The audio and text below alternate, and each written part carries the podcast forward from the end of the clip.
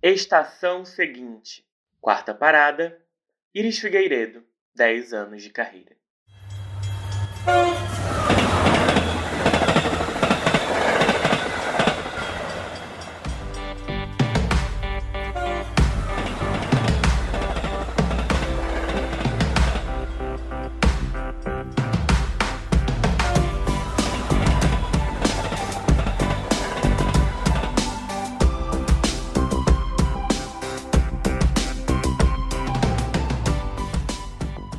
Olá, sejam bem-vindos ao nosso quarto episódio.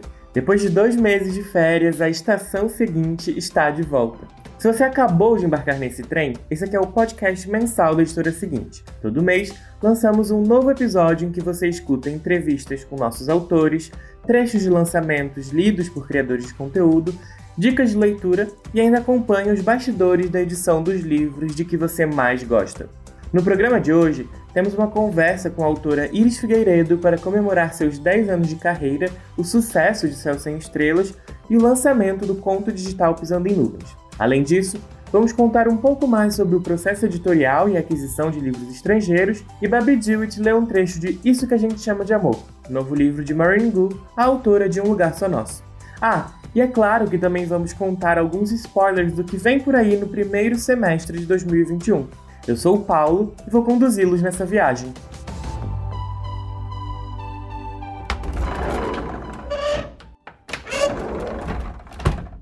Iris Figueiredo nasceu em 1992, na região metropolitana do Rio de Janeiro.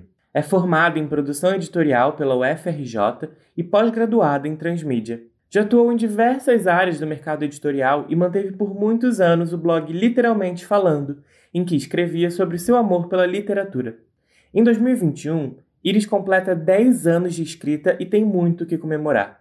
Além da duologia Confissões Online, que será reeditada pela seguinte, ela também é autora de Céu Sem Estrelas, livro que foi best-seller na Bienal de 2018 e desde então continuou conquistando milhares de leitores brasileiros com sua narrativa sensível sobre saúde mental. Além dos tão queridos romances, Iris também é autora de contos. Um deles será parte da antologia De Repente Adolescente, projeto da seguinte com histórias que se passam no início da adolescência, escritas por 10 escritores brasileiros. E já está chegando às livrarias, ou melhor, aos e-readers, o conto digital Pisando em Nuvens, que volta ao universo de Céu Sem Estrelas. Eu conversei com a Iris para saber um pouco mais sobre sua vida de escritora e a importância de trazer sensibilidade e cuidado em livros sobre saúde mental. Ouve aí!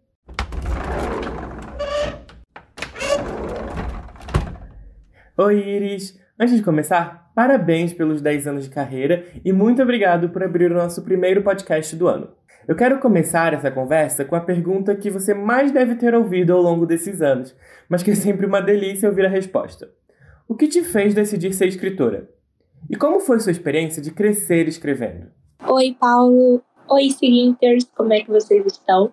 Primeiramente, eu que agradeço pelo convite. É sempre muito legal falar do meu trabalho e mais especial ainda conversar com vocês do seguinte, que sempre abraçam o que eu escrevo, que sempre abraçam o meu trabalho. A gente tem formado uma parceria muito linda sobre o que me fez decidir ser escritora. Desde muito novinha, para mim era uma coisa assim: eu quero fazer tal coisa e ser escritora.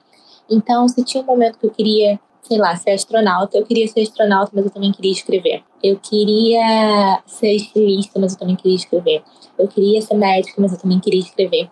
A ideia de escrever, ela sempre esteve ali, pairando na minha cabeça. Eu sempre gostei muito de ler. Eu sempre fui muito apaixonada por livros. Eu lembro, muito pequenininha, nas semanas anteriores entrar para o colégio e ser alfabetizada, eu ficava rabiscando no papel, tentando descobrir como formar palavras, porque eu queria muito poder escrever. Eu via meu pai escrevendo, minha mãe, minha mãe não, né? minha, minha mãe não enfim, minha avó escrevendo, e eu gostava muito dessa ideia de que eu podia colocar palavras num papel. Para mim, as histórias sempre foram muito potentes, muito fortes. Então, eu sabia que tinham pessoas que contavam essas histórias. E meus pais sempre me falaram, ah, tipo, alguém escreveu isso. Em certo momento da minha vida, não sei exatamente qual, porque para mim é uma coisa tão antiga que eu não sei te definir quando começou isso. Mas em certo momento da minha vida eu percebi que eu queria fazer aquilo também.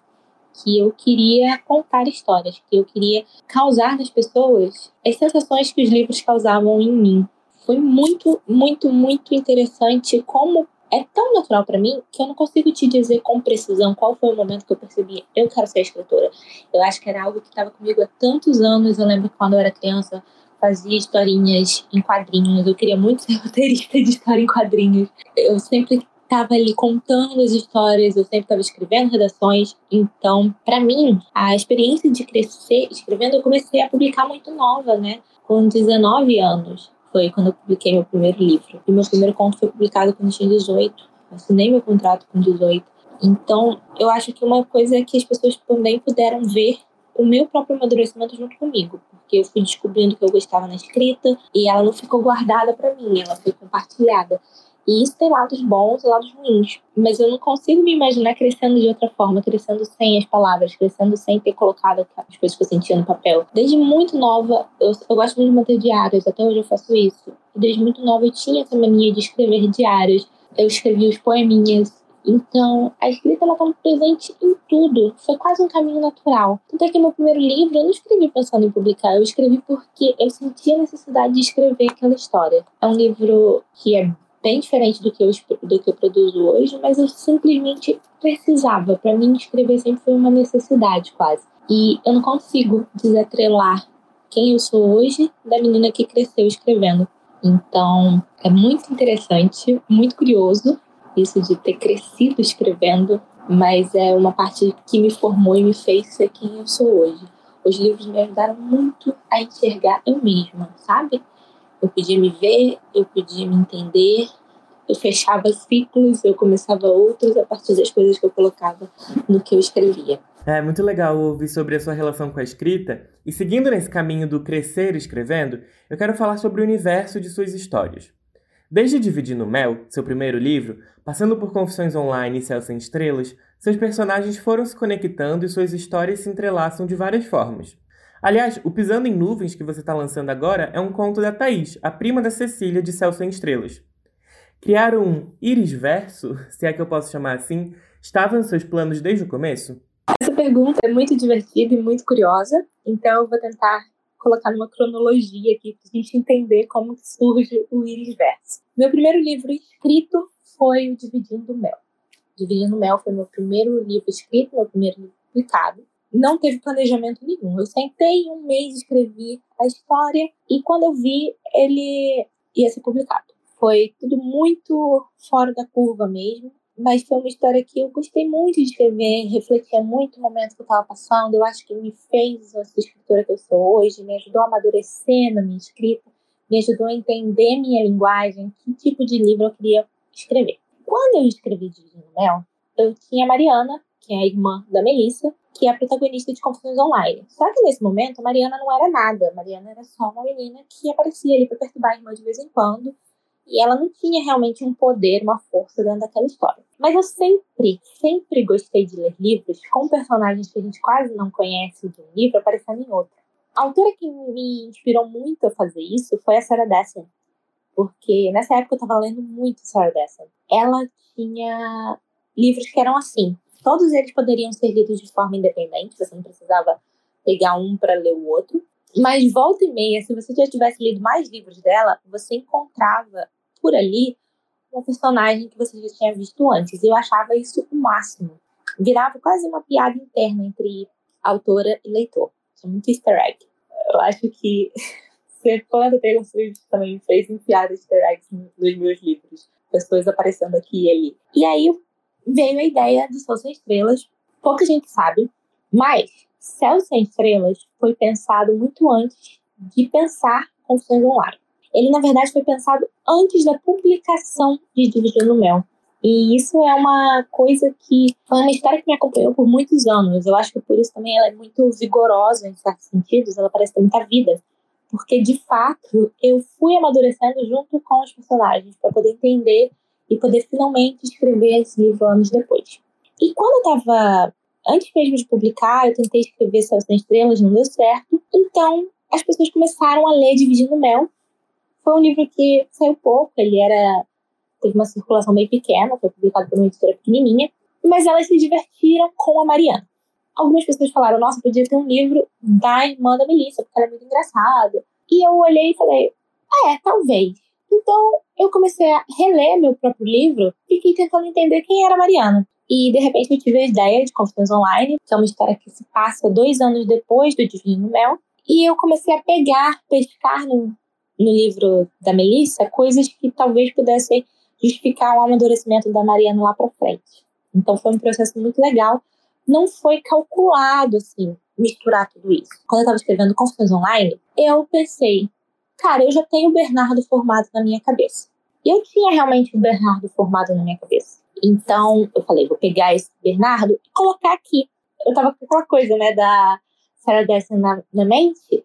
Então, eu pensei, ia ser muito legal, porque alguém vai ler o Confissões Online e vai falar, pera, é o mesmo? Então, vou botar esse personagem aqui e vou fazer a Cecília aparecer por trás, assim, quase sem você perceber. Ela aparece muito sutilmente, então só quem está muito atento vai perceber. E aí fui criando, eu fui começando a costurar esse universo que eu tinha criado, né? Foi uma coisa muito, muito divertida de se fazer, mas meio complicada, porque às vezes eu vou mencionar um personagem, eu preciso lembrar de tudo que eu já falei sobre ele para não ficar tão contraditório. Ao mesmo tempo que contradições são permitidas nesse caso, porque nenhuma pessoa vê a outra do mesmo jeito. Então, às vezes a pessoa se vê de uma forma, mas ela é enxergada pelo outro de outra. E isso é uma coisa muito legal que eu consigo trabalhar na minha ficção, quando eu trabalho com esses personagens que, de certa forma, se encontram, se conhecem, é você entre, entender e enxergar muitas camadas de, de uma mesma pessoa. E eu acho que isso torna meus personagens mais vivos, de certa forma. Quando eu fui escrever Pisando em Nuvens, foi a mesma coisa. Eu pensei assim, nossa, eu adoro a Thaís. Ela é uma personagem que aparece muito pouco no livro, exatamente porque não tinha espaço ali naquela história para desenvolver muito ela. Mas para mim, ela significou algumas coisas enquanto eu escrevia. O fato dela estar ali para mim era importante de certa forma. Enfim, motivos muito pessoais. Era uma personagem que, mesmo aparecendo muito sutilmente, ela tinha algo para mim. E aí, em 2019, eu tava recesso de Natal antes do Covid que eu escrevi esse conto, gente, faz muito tempo. Estava pensando bastante nisso, e daí eu sentei e falei, vou escrever um continho sobre ela passando no vestibular, porque existia no Céu Sem Estrelas um comentário de que o Thaís estava tentando estudar e trabalhar para poder fazer o vestibular, entrar na faculdade. Então, peguei isso que estava lá na minha cabeça, juntei e nesse mix acabou saindo a história da Thaís, que é uma personagem bem coadjuvante em Céu Sem Estrelas, mas que para mim tinha um significado. Eu acho que é porque quando eu tô criando os meus personagens, eles viram tão inteiros na minha cabeça, eu acho que eu poderia contar um livro de cada um deles e ainda assim nenhum deles ser ligado de fato, você poderia ler separadamente. Acabou virando proposital, né? Mas não tão um, uma, um grande objetivo, mas porque eu acredito muito nessa coisa de que as pessoas, elas têm muita história para contar. Todas as pessoas que a gente conhece. E que no nosso universo, assim, tipo, próximo, se você parar pra ouvir alguém, você vai conhecer tanta coisa sobre essa pessoa que você não imaginava, porque às vezes a gente vê superficialmente os outros, a gente tem contatos breves e tal, mas todo mundo tem uma grande história que é um livro. Então, quando eu penso muito nisso, eu penso muito em como a gente está muito próximo do outro, em como todo mundo ao nosso lado, se a gente for olhar determinadas situações pela ótica dessa pessoa, muda tudo. Foi mais ou menos assim, porque eu gosto muito de coisas que sejam mais reais, que sejam mais próximas da realidade. E eu brinco também que Niterói tem três pessoas, eu, você e alguém que a gente conhece. E o livro se passa, e os meus livros se passam em Niterói e São Gonçalo, porque eu acho muito importante para mim trazer essas duas cidades, porque são duas cidades que me formaram como pessoa, são cidades fazem parte da minha vida eu falo que seria inverossímil se meus personagens não fossem ligados entre si de alguma forma. Bom, agora passando para a temática dos livros, uma das coisas mais importantes do Céu Sem Estrelas, que os nossos leitores sempre dizem nas mensagens e comentários, é que você fala de forma natural sobre questões de saúde mental que muita gente enfrenta, né? Por que você decidiu abordar essa temática no livro? O processo de pensar Céu Sem Estrelas foi diferente de tudo que eu já escrevi na minha vida ele surgiu, na verdade, a partir de uma visãozinha que eu tive. E como eu passei anos amarrando e tentando desvendar aquele mistério, desvendar aquelas pessoas. Então, antes de contar a história de Seus Estrelas para alguém, eu precisava contá-la para mim mesma. Por ter sido um livro que demorou tantos anos para ser tecido, ele também foi um livro que mudou muito ao longo dos anos para mim. O que eu esperava dele, quais camadas dele foram surgindo. Eu falo, parece até que foi algo meio sobrenatural, mas é que para mim foi muito diferente o processo de criação desse livro. Foi um processo muito de tecer coisas para poder conhecer e entender. E a saúde mental, que não era a temática principal do livro. Qual era a temática principal de Céu Sem Estrelas, para mim, no geral? Um casal que brigou em algum momento da vida e de repente eles se encontram na faculdade e descobrem que precisam fazer um trabalho de faculdade juntos. Eu tive uma visão desse casal enquanto eu fazia, revelava fotos na UFRJ com uma amiga minha, e eu fiquei encucada com esses dois. Só que o que aconteceu é que eu percebi que existia algo a mais entre eles ali, que não era só um romance. Existia uma mágoa, existia uma coisa para ser construída, e eu passei muito tempo tentando entender o que tinha acontecido. E nesse processo de entendimento do que tinha acontecido entre eles, também veio o entendimento do que tinha acontecido comigo ao longo dos anos, sabe? Que os temas de saúde mental, eles sempre me foram muito caros. Tanto é que aparece em consultas online, eu falo sobre transtorno alimentar, porque era uma coisa que eu precisava colocar para fora. Então, eu acho que surgiu meio que naturalmente. Quando eu fui construindo, quando eu fui me permitindo entender minhas personagens, eu percebi que não dava para falar sobre todo aquele conflito que estava aparecendo na minha cabeça sem falar sobre a cabeça da própria Cecília, que vira de fato um personagem. A mente da Cecília é uma personagem muito forte. Eu acho que é a grande vilã da história, né? Porque não é um livro que tem vilões, mas a mente da Cecília é a vilã porque ali que se armam algumas armadilhas para ela. Então, foi um processo muito lento de entendimento do que, que eu estava fazendo. Eu confesso que eu não sabia o que, que eu estava fazendo, de eu não faço a menor ideia do que eu estou fazendo. Só que a partir do momento que eu fui juntando e eu fui ouvindo e eu fui permitindo a personagem entrar em mim, eu fui permitindo, fazendo leituras, eu percebi: é isso. É esse o grande conflito que liga aqui.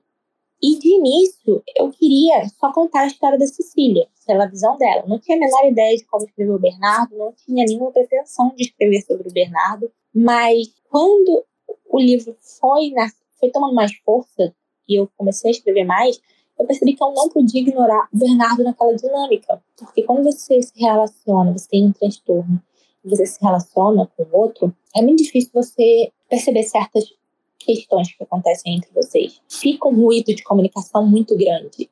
E para o leitor seria muito fácil culpabilizar só a Cecília culpabilizar só o Bernardo, quando na verdade os dois estavam ali tentando entender a si mesmos e tentando entender o outro, tentando entender a pessoa que eles amavam. A saúde mental, ela é um tema muito importante para mim. E quando a gente está mal, às vezes a gente acaba afetando muitas pessoas à nossa volta e as pessoas à nossa volta também afetam muito a nossa própria mente, sabe? A nossa própria saúde. Então eu falei, sabe, eu vou falar muito sobre isso, sobre como é lidar em dois polos com essa questão. E acabou funcionando.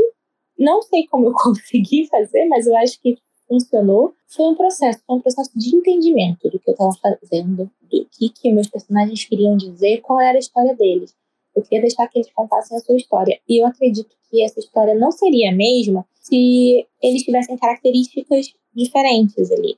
Porque tudo isso interferiu muito em como eu passei a entender esses personagens. Foi um processo muito longo, muito difícil, mas eu tenho muito orgulho desse livro. Esse livro me deixa sempre muito emocionada, porque foi também uma porta, um caminho para conseguir entender minha própria saúde mental, minhas próprias questões, conseguir falar sobre determinadas coisas.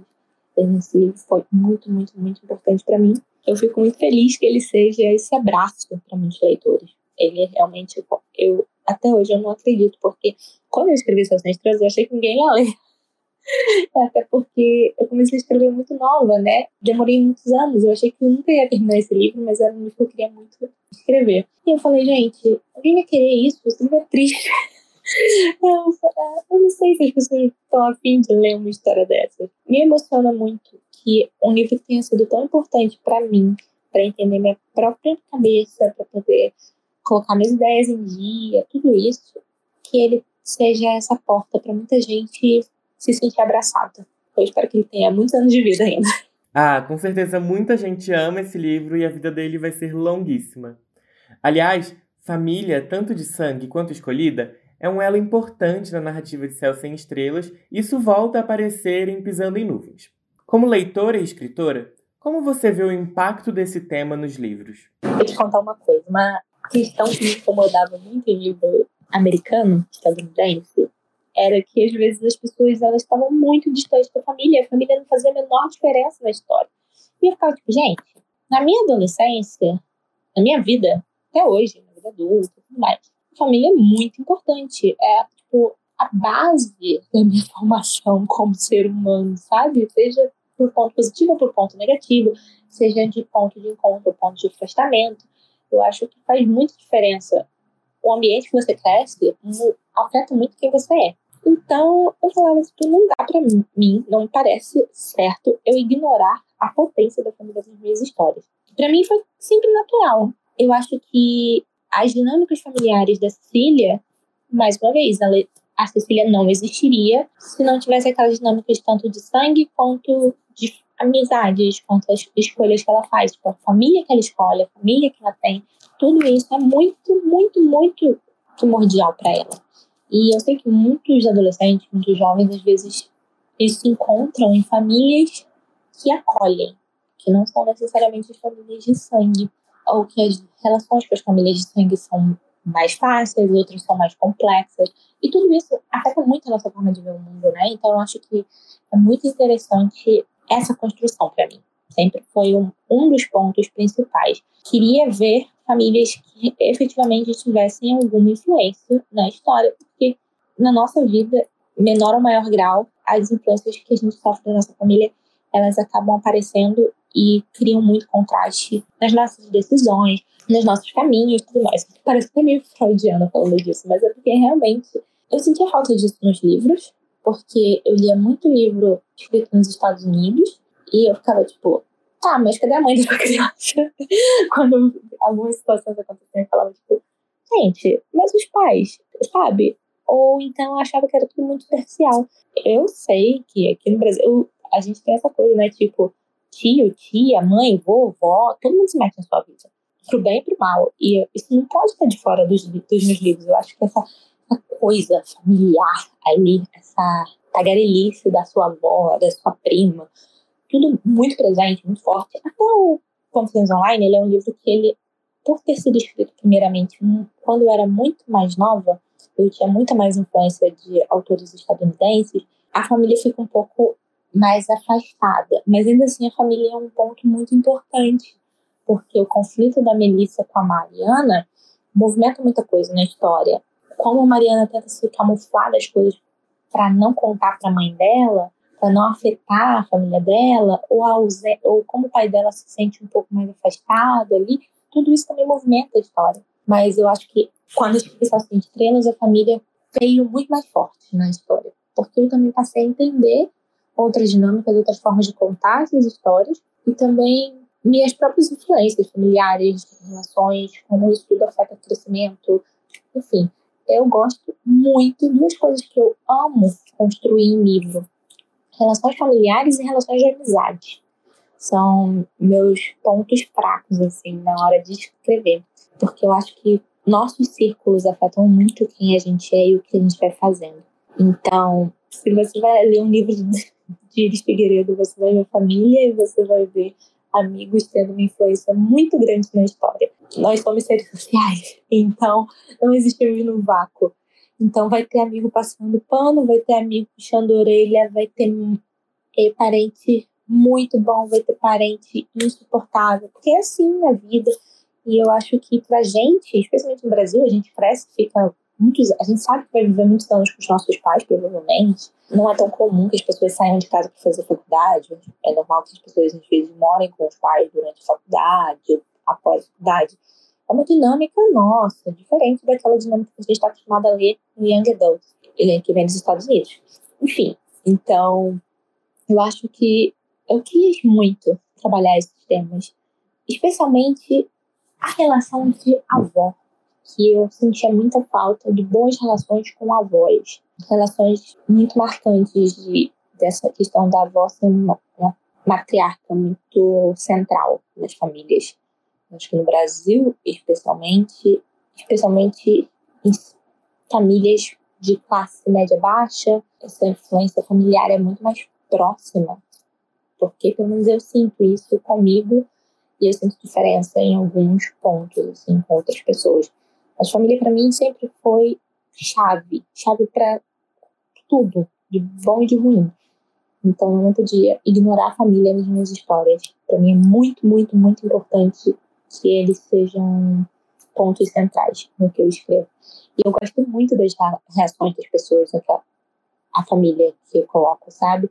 Especialmente a vovó Marília, que para mim é a minha personagem favorita de todos que eu já criei.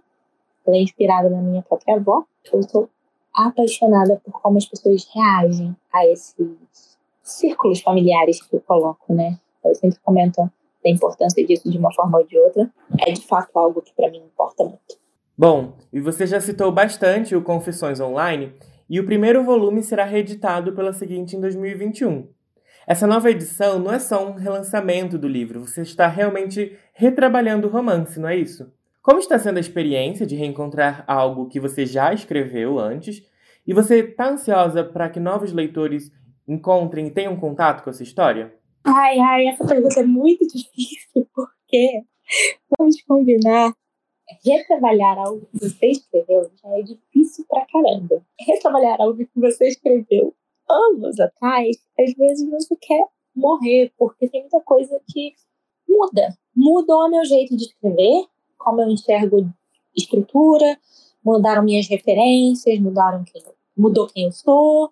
Muita coisa mudou nos 10 anos desde que eu publiquei Confissões Online. Então, na hora de revisar isso, está sendo um processo muito estranho, interessante, bom, mas estranho, porque eu tenho que ser justa com a Iris de hoje e eu tenho que ser justa com a Iris que escreveu aquele livro lá atrás. Mas eu também não posso ficar me apegando a muitas coisas, eu preciso entender aquela história de uma outra forma, eu preciso enxergar onde que eu errei em questão de escrita, onde eu posso melhorar, fazer o melhor livro possível, o que que eu posso pegar de melhor dessas duas Iris para criar uma versão de confissões online que realmente faça jus ao que eu queria escrever lá atrás, sabe? Que realmente entregue algo do livro. E não, for, não é fácil, é horrível. Nossa, eu odeio ler de novo o que eu já escrevi. De vez em quando eu fico tipo, pelo amor de Deus, tire isso da minha frente. Nesse caso é muito importante. E é uma chance que poucos autores têm, né? De revisitar um livro e poder fazer de novo com outra experiência, com outra cabeça, do jeito que você acha que vai funcionar melhor, que realmente vai ser bom para aquele livro. E eu estou muito feliz de poder fazer essa experiência agora, de poder compartilhar com as pessoas. É a mesma história, mas é outra história, ao mesmo tempo. As pessoas às vezes me perguntam: Iris, eu li o Confissões Online na edição antiga, você acha que eu leio nessa nova? Vou dizer, leia nessa nova, porque tem muita coisa que está mudando, embora o coração da história continue o mesmo. Mas eu estou muito ansiosa, tanto para os antigos, que já leram, para eles me dizerem se gostaram do que eu estou fazendo, mas tanto pelos novos também, porque muita gente me conheceu com Céu Sem Estrelas. Céu Sem Estrelas é um, uma coisa que mudou minha vida de, de formas inimagináveis. Essas pessoas não tiveram contato com Confissões Online. E quando eu escrevi Confissões Online, foi há muito tempo. Eu, era uma jovenzinha em 2012. Vai fazer 10 anos ano que vem que eu escrevi o Confissões Online, sabe? Então eu fico tipo, uau, muita coisa mudou, não só em mim, mas no mundo nesses 10 anos. Então eu tô muito ansiosa. Todo dia, de vez em quando eu paro, eu fico olhando pro teto, meu Deus do céu, se as pessoas odiarem a Mariana hoje em dia. Mas eu descobri que eu amo a Mari. Isso é muito bom para um autor abrir seu livro olhar e falar, cara, eu amo esses personagens, eu tô feliz que esses personagens vão ter uma segunda chance de serem vistos, de serem lidos, de serem lembrados e as pessoas podem conhecer eles melhor. Então eu tô bem feliz com o relançamento do livro, eu tô muito ansiosa pelas opiniões, mas eu também tô muito otimista e muito contente com as possibilidades que se abrem a partir disso. É, a gente também está muito animado e com muitas expectativas para o relançamento desse livro, então vem aí, fiquem ligados.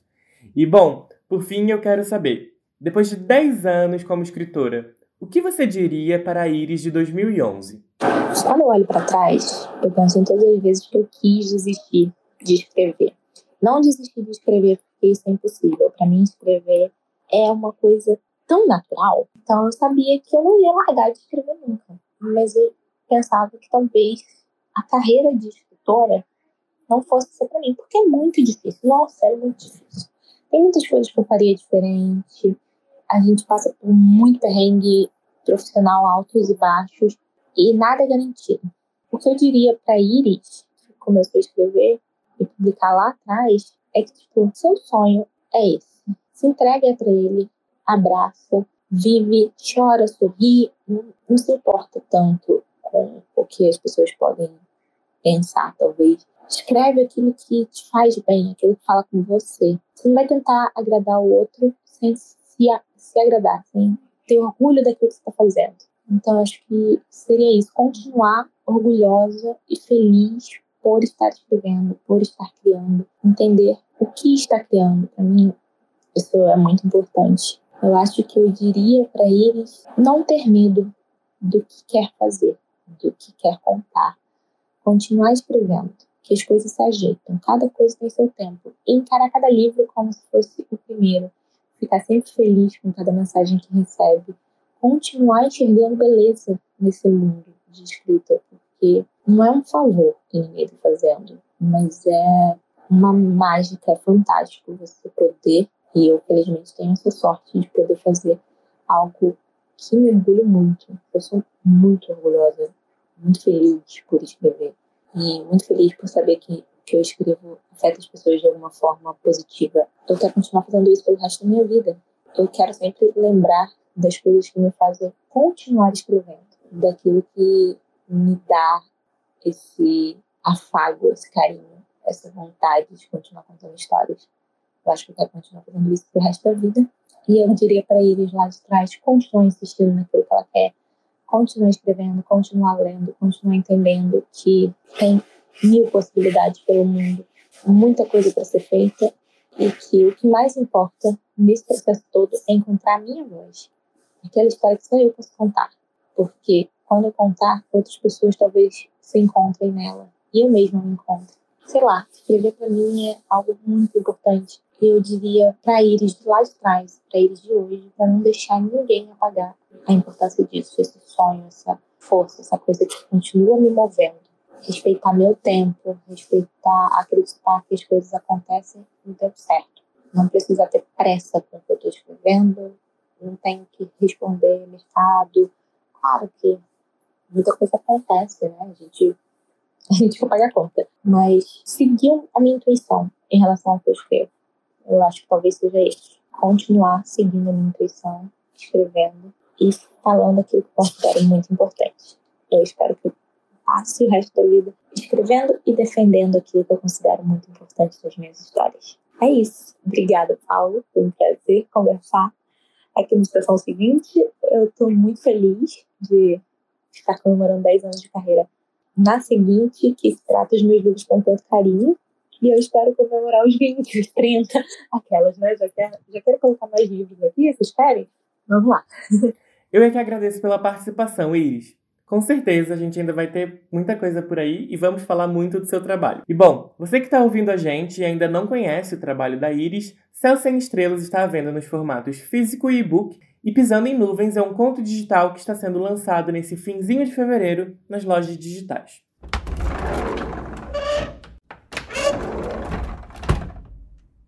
Bastidores do livro, parte 1 Aquisição de direitos.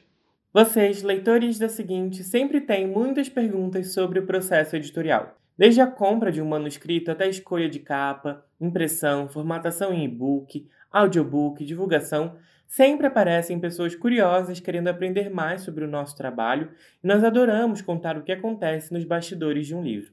Por isso, fizemos uma série de vídeos no canal do YouTube da seguinte que conta cada parte da jornada do livro.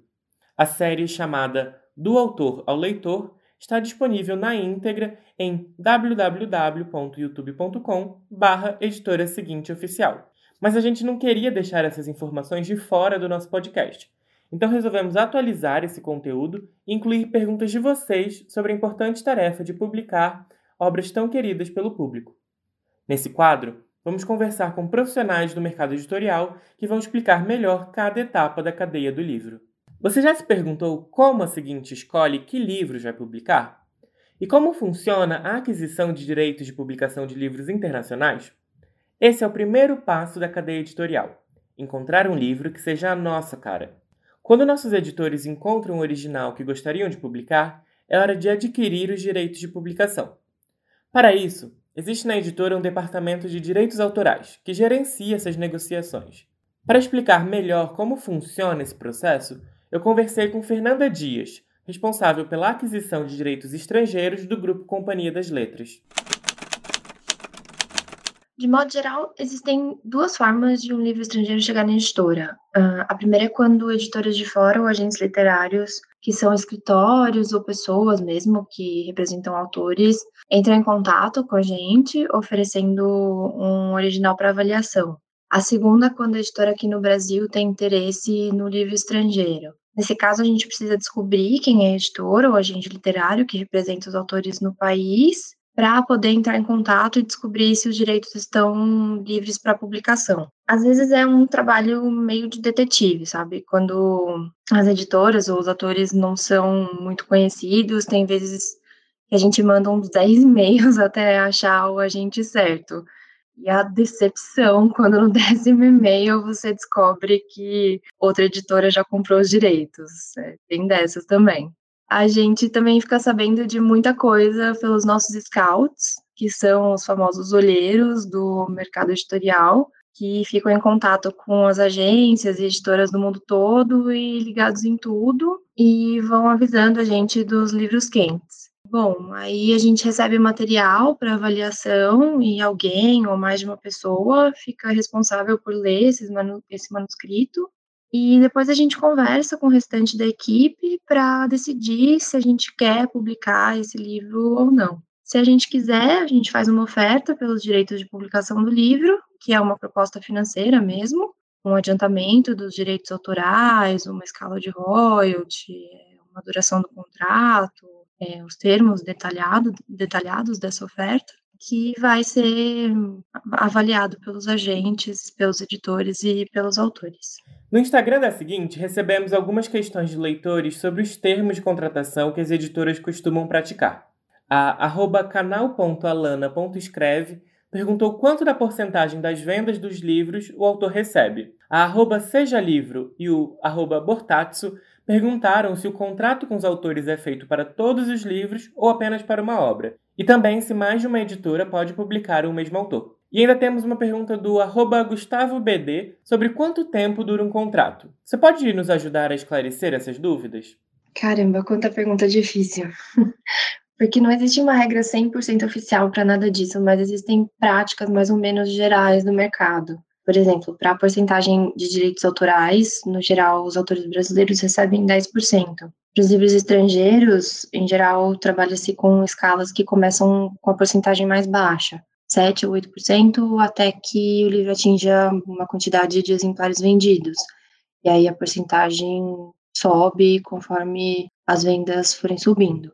Isso acontece porque o livro estrangeiro tem o adicional do custo da tradução, que é um custo que impacta na produção e, por consequência, no preço de capa do livro. Então, essa porcentagem precisa começar um pouco mais baixa para poder viabilizar a produção do livro. Sobre a quantidade de livros por contrato, é, os contratos podem ser feitos só para um livro ou para vários. Também não tem regra. Às vezes a gente não sabe que os livros serão de fato uma série ou quantos livros uma série vai ter, sabe? A famosa trilogia que pode virar uma série, a Loki e a Cass. Então, nem sempre a gente consegue colocar todos os livros em um contrato só. Já o autor é mais um caso de depende do caso. Então, No geral, quando uma editora já publica um autor e vai existir um livro novo, tem um acordo que a gente chama de opção. Garante que a editora vai ter preferência para avaliar esse livro novo e assim pode manter o autor na casa. Às vezes a editora opta por não publicar o, novo livro, e isso abre espaço para outra editora comprar esse livro e também publicar o autor no país. Às vezes o representante de direitos também não exerce o acordo de opção, e outras vezes a editora que já publica o autor adquire os direitos e continua sendo a casa do autor no país. Pensando em exemplo, o caso do Neil Shusterman, por exemplo. Ele é publicado aqui no Brasil pela seguinte e por mais duas editoras. Quando tiver um livro novo do Neil, tanto nós aqui na, na seguinte, quanto essas duas editoras, a gente vai receber esse livro para avaliar. Agora, já no caso da Vitória Aviar, não. Só a seguinte publica a Vitória no Brasil, então se ela for lançar um livro novo, só a seguinte vai receber esse livro para avaliar. Sobre o prazo dos contratos, também não tem regra. uh, no geral, uh, eles ficam ali em 10 anos, 7 anos, 5 anos, pode ter uma, uma variação. E para os livros nacionais, o processo de aquisição é parecido ou temos diferenças? Para os livros nacionais, o processo de aquisição, a parte da oferta é basicamente o mesmo. E também acontece de da gente negociar diretamente com o autor, o que é mais raro nos livros estrangeiros. E com os livros brasileiros a gente recebe bastante material que vem de agentes ou direto dos autores. Bom, e no Instagram recebemos também uma dúvida curiosa da arroba Ana Caglione e do arroba Felipe Bonadeu. Citar um livro dentro de outro infringe direitos autorais? Essa é uma ótima pergunta. Citações com fins acadêmicos não infringem direitos autorais e não precisam de autorização. Agora, se você quer usar algum trecho com alguma finalidade comercial, você precisa pedir autorização do autor ou da editora. No departamento de direitos da companhia, temos pessoas com formações distintas, não é mesmo? O Augusto Giboni perguntou qual é a formação e conhecimentos necessários para se trabalhar na área. Você poderia dar dicas para quem quer ser seu colega de trabalho? Sim, temos pessoas de todas as áreas. Já tivemos a nossa própria artista plástica. Tivemos pessoas de direito, a gente tem pessoas de economia, de relações internacionais, de editoração, letras. Eu fiz letras. Uh, tem de tudo. A gente é o departamento mais coração de mãe da editora. Eu acho que, mais do que uma formação específica, trabalhar com direitos requer atenção, organização e capacidade de olhar para o todo. É, às vezes o trabalho pode soar meio burocrático, porque tem muito e-mail, muito contrato, muita planilha, mas não dá para esquecer que é ali que nascem todos os projetos que vão passar pela editora, sabe? E é com essa ideia que você percebe que esse trabalho vai muito além das partes burocráticas, que é uma parte fundamental para toda a história dos livros dentro da editora até eles chegarem às mãos dos leitores. Agora conta pra gente um pouco dos bastidores. Quais partes do seu trabalho os leitores não conhecem e ainda não sabem da importância? Ah, tem uma parte muito importante do meu trabalho, que inclusive toma boa parte do meu tempo, que não é muito glamurosa, mas é muito importante, que é a renovação dos contratos.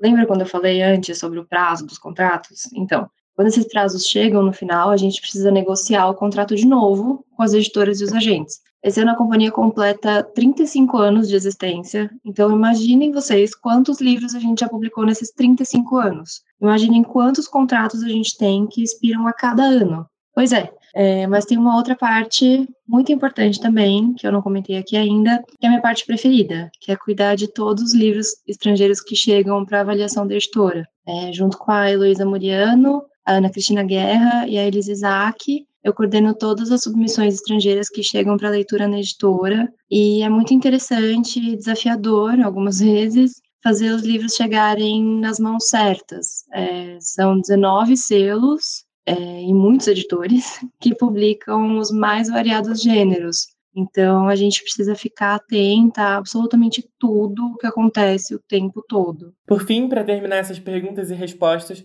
você teria alguma história de uma aquisição da seguinte que foi especialmente empolgante ou desafiadora? Ah, tenho sim. Para a seguinte, eu fiz o meu primeiro leilão, que é o tipo de oferta mais legal e difícil que tem, que acontece quando mais uma editora se interessa pelo mesmo livro e aí elas entram em uma disputa de ofertas por ele. Foi o querido Evan Hansen que eu li é, assim um dia e fiquei completamente apaixonada e a gente conseguiu levar. É, eu nunca vou esquecer, foi super legal, assim, foi uma conquista profissional, assim, para mim. Também teve uma coisa absolutamente fantástica do Hank Green, que é um livro que eu adoro e foi super difícil de conseguir. A gente gravou um vídeo pela editora inteira para mandar para os agentes e para o autor. Eu fiquei morrendo de vergonha, é, mas eu fiquei muito feliz quando a gente conseguiu. É, e um dos dias mais divertidos que eu vou levar comigo para sempre no coração não foi de uma aquisição, mas foi da primeira flip-hop. Benjamin Ali Sainz, que é o autor do nosso Aristóteles e Dante, que eu amo. Ele já estava tendo umas dificuldades para tirar o visto antes de chegar aqui no Brasil, e quando ele chega aqui, cadê a mala dele? Extraviou. E aí a gente foi, eu e o Antônio, no shopping com ele para comprar roupa e tudo mais. Eu ficamos andando para cima e para baixo com ele. Fiquei meio que acompanhando ele no evento, meio como assessora e tudo, para tudo ele me chamava e tal. E foi super fofo, a gente ficou praticamente o dia inteiro conversando. Depois a gente foi jantar, eu, ele, a Diana Passi e o Vitor Martins, que foi quem fez a mediação da mesa dele, né? E ele contou várias histórias sobre a vida dele, foi super inspirador e é um dia que eu vou levar comigo para sempre. Muito obrigado, Fernanda, por todas as respostas. Com certeza ajudou a esclarecer várias dúvidas que os nossos leitores têm. E você que está ouvindo a gente, continua acompanhando a estação seguinte, porque a cada episódio a gente vai ter um novo passo dos bastidores do livro.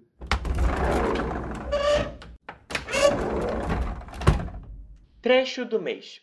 Isso que a gente chama de amor. Maringu já conquistou leitores com o romance Um Lugar Só Nosso, que acompanha Lucky e Jack em um final de semana de liberdade, segredos, aprendizado e muito K-pop. O novo livro da autora, Isso que a gente chama de amor, tem como protagonista Daisy, uma adolescente que nunca se deu bem no amor até decidir transformar a própria vida em uma novela coreana. Para despertar a curiosidade de vocês, convidamos Babi Dewitt para ler um trecho desse romance fofo e perfeito para fãs de K-dramas, planos mirabolantes e protagonistas adoráveis. Babi é autora de vários livros que circulam pelo universo dos K-dramas, do K-pop e da cultura coreana no geral, como o romance Sonata em Punk Rock, as antologias Um Ano Inesquecível e Turma da Mônica Jovem e K-pop Manual de Sobrevivência, todos eles publicados pela editora Gutenberg. Além disso, a escritora faz lives na Twitch e participa do K-pop, um podcast original do Spotify sobre K-pop. Ouve aí. Amor verdadeiro. Eu queria rir daquilo, mas o calor no meu peito quando eu vira Luca desenhando era algo que nunca havia sentido. A leve tontura que sentira com a sua proximidade também. Eu tinha gostado bastante de alguns meninos no passado, mas tinha uma sensação incômoda de que aquilo era diferente. Me recostei no sofá por pura preguiça e assisti ao começo do episódio.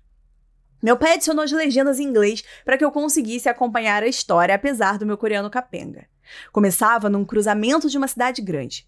Os dois protagonistas estavam de lados opostos da rua, olhando um para o outro na chuva. A música aumentava enquanto carros passavam por entre eles. Meu pai bateu palmas animado. Ah, finalmente, ele disse, finalmente os dois se veem depois de tanta coisa ruim acontecer. Eles vão se beijar. Ele olhou para mim. Talvez não seja para sua idade. Dei risada. Está falando sério? Vimos o segredo de Brokeback Mountain juntos. Quando o semáforo estava prestes a abrir para que os dois apaixonados pudessem se encontrar, entrou um flashback. A moça estava sentada dentro de um depósito de material de escritório, com a saia levantada, enquanto passava um pouco de base de esmalte no desfiado da meia calça. Então, o cara abria a porta e ela se assustava e jogava os braços para o alto, atirando o vidrinho sem querer no olho dele. Ele gritava no mesmo segundo, então ela tentava ajudá-lo, mas era afastada com rispidez. O humor da moça mudava na hora. Ela lhe dava um chute e ele caía de cara em um balde. Soltei uma risadinha irônica. Ah, é. Acredito total que eles passaram disso a beijos apaixonados na chuva. Meu pai me empurrou de novo. Quieta, Daisy, assiste. Eles vão mostrar tudo o que aconteceu entre eles nos outros episódios. No próximo flashback, a moça entra em um chalé em meio a uma tempestade de neve. O cara corre até ela gritando. Está furioso por causa do risco que ela correu. Então, ele nota que a moça está mancando, machucada. Ele a faz sentar em um banquinho e enfaixa seu tornozelo com cuidado. Seus olhos vão do tornozelo exposto para o rosto dela e eles se encaram com certo desconforto. Então, ele a solta e ela cai do banquinho. Sorri, tá? Aquilo era bem fofo, apesar de um pouco violento demais. Próximo flashback. A moça está jantando com um cara de aparência normal, então o protagonista entra com tudo no restaurante chique, avançando a longas passadas e parecendo bravo. Ele pega o pulso da moça e a puxa. Ela grita com ele, então bate em seu peito com os punhos diminutos, furiosa. O cara beija com vontade e ela se derrete contra ele. Hum, aquilo era bem interessante. Eu me endireitei no sofá e me inclinei para frente. Último flashback. Os dois estão no trabalho e o chefe da moça grita com ela. Chega a jogar uma pasta nela e voa papel para todo lado. O protagonista só observa, suas emoções fazendo seu rosto se contorcer. Ela faz contato visual com ele e depois sai da sala com a cabeça erguida. Meu pai me deu uma cotovelada.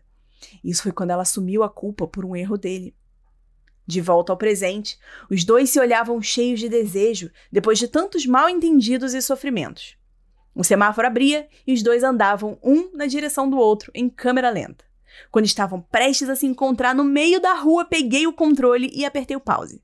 Desi, meu pai gritou. Olhei para ele e, embora em geral a pessoa não sinta os próprios olhos brilhando, senti os meus fazendo isso. Eu sempre havia achado que relacionamentos terminavam mal e pronto. Mas a premissa básica dos K-dramas era de que sempre terminavam bem. E, olhando de perto, havia uma fórmula para fazer um cara se apaixonar por você. A qual muitas vezes começava com uma bela dose de humilhação por parte da moça. Então por que, que os meus muito crayons e humilhações não haviam dado em nada? Porque eu nunca tinha um plano. Nunca tivera passos a seguir. Mas os passos tinham estado diante dos meus olhos o tempo todo, só ligeiramente bloqueados pela cabeçorra do meu pai. Levantei do sofá. É como uma equação, como eu não vi antes, gritei. Vamos começar do primeiro episódio. O queixo do meu pai caiu. Ele esticou os braços na direção da tela, impotente, onde os protagonistas estavam a ponto de se beijar de olhos fechados, inclinados um para o outro. Devia haver mais meio minuto excrucitante dos dois daquele jeito, aproximando-se um milímetro por segundo. Como todo o resto, Luca podia ser conquistado com o bom e velho planejamento. Aquela confiança renovada no poder do método me motivou a ir ao andar de cima buscar um caderno. Eu podia ser um fracasso no amor, mas era melhor quando se tratava de estudar. E, até conhecer o Luca, nunca havia tido motivação suficiente para estudar e planejar minha saída do fundo do poço amoroso.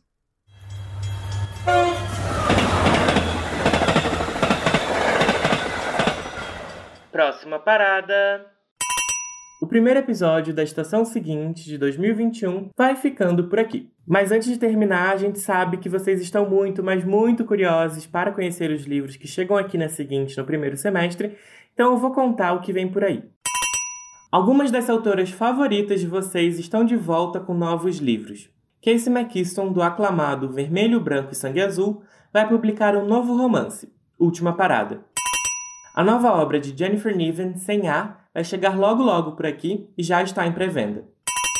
Além disso, a gente vai publicar um quadrinho bem diferente de Sarah Anderson, o Fangs, que ainda não tem título em português. E fãs de Victoria Aveyard já podem ficar felizes. Faremos o possível para lançar Realmbreaker, o primeiro volume da nova série de fantasia da autora, pertinho do lançamento nos Estados Unidos. E também teremos muita literatura nacional esse ano. A querida Bruna Vieira lança seu primeiro livro de poemas, Meu Corpo Virou Poesia, estamos ansiosos para vocês conhecerem. Os Arlinders já sabem que Arlindo, a webcomic mais adorável da internet, vai virar livro físico em capa dura nesse semestre.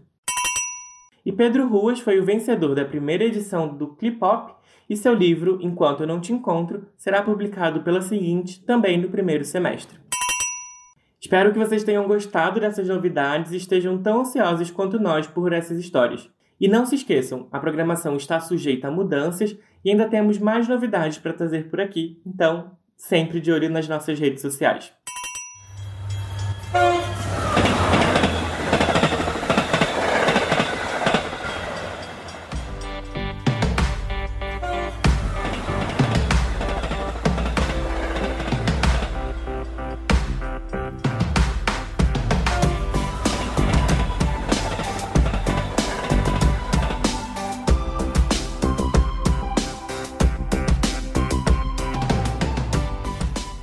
Gostou desse episódio? Quer mandar dicas, comentários ou sugestões para as próximas edições? Fale com a seguinte em contato@seguinte.com.br. Manda um e-mail que a gente vai adorar conversar com você. Até a próxima!